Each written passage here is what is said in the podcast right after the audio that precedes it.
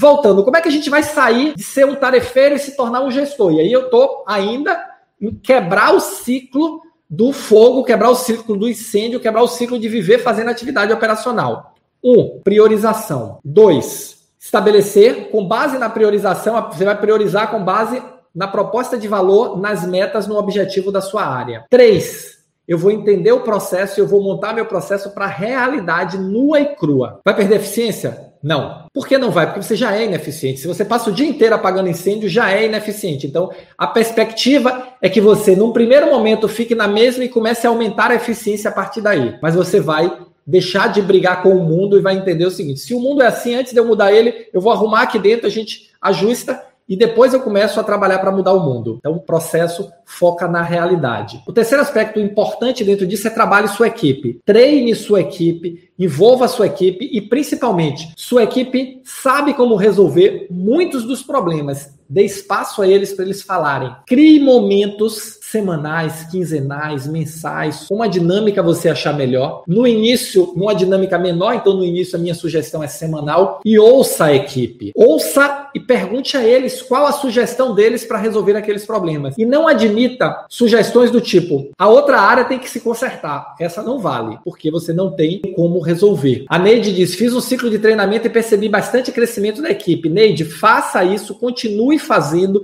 de forma continuada e você vai ver como sua equipe vai se desenvolver. Não só se desenvolver, como se engajar. E quando você estiver revendo os processos, traga a sua equipe. Revisão de processos se faz em grupo, se faz em equipe, se faz em time. E você vai ver que o seu time vai começar a trazer sugestões sobre como resolver. Vai sair, novamente, vai sair do processo do sonho e vai para o processo da realidade. Então, com esse caminho, você começa a quebrar este ciclo. E aí, vamos sair um pouco agora de quebrar esse ciclo e vamos para onde você deve ir. Eu estou quebrando ser tarefeiro. Para onde é que eu quero ir? Eu quero me tornar um gestor. Eu quero efetivamente praticar gestão e levar minha equipe a resultados extraordinários. Então, quais são as ações que você deve ter? Veja como algumas vão casar. Primeiro, definir objetivos compartilhados. Eu tenho que, a minha equipe inteira tem que entender as metas. A minha equipe inteira tem que saber qual é o Everest que nós estamos querendo escalar? Qual é o topo que nós estamos querendo chegar? O que é que eu tenho que entregar no final do mês? O que é que eu tenho que entregar no final da semana? Isso tem que ficar claro para a equipe. Então, o primeiro aspecto é desenvolva objetivos compartilhados. Transforme o objetivo da área no objetivo de todos. Roberto, como é que se faz isso? Conversando, ouvindo, falando, trocando, discutindo com eles, ouvindo a opinião deles. Na saúde, nós temos uma, uma questão que ela é importante, que é nós trabalhamos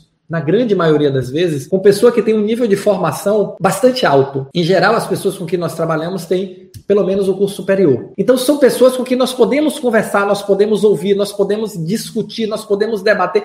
Ah, mas cada um tem seu comportamento, cada um tem o seu jeito. As pessoas não estão acostumadas a isso. Vá devagarzinho.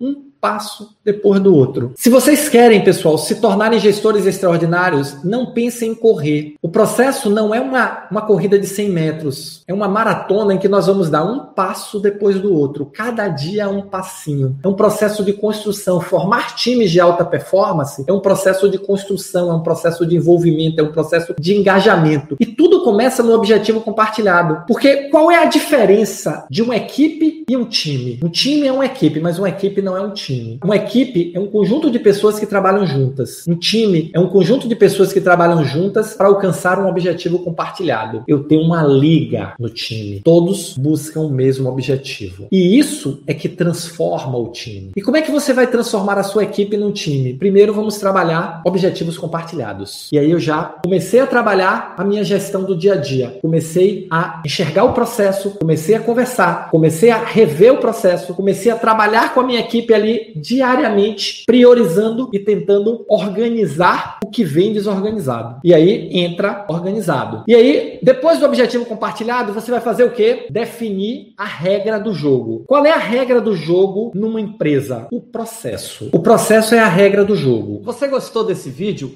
Quer saber mais?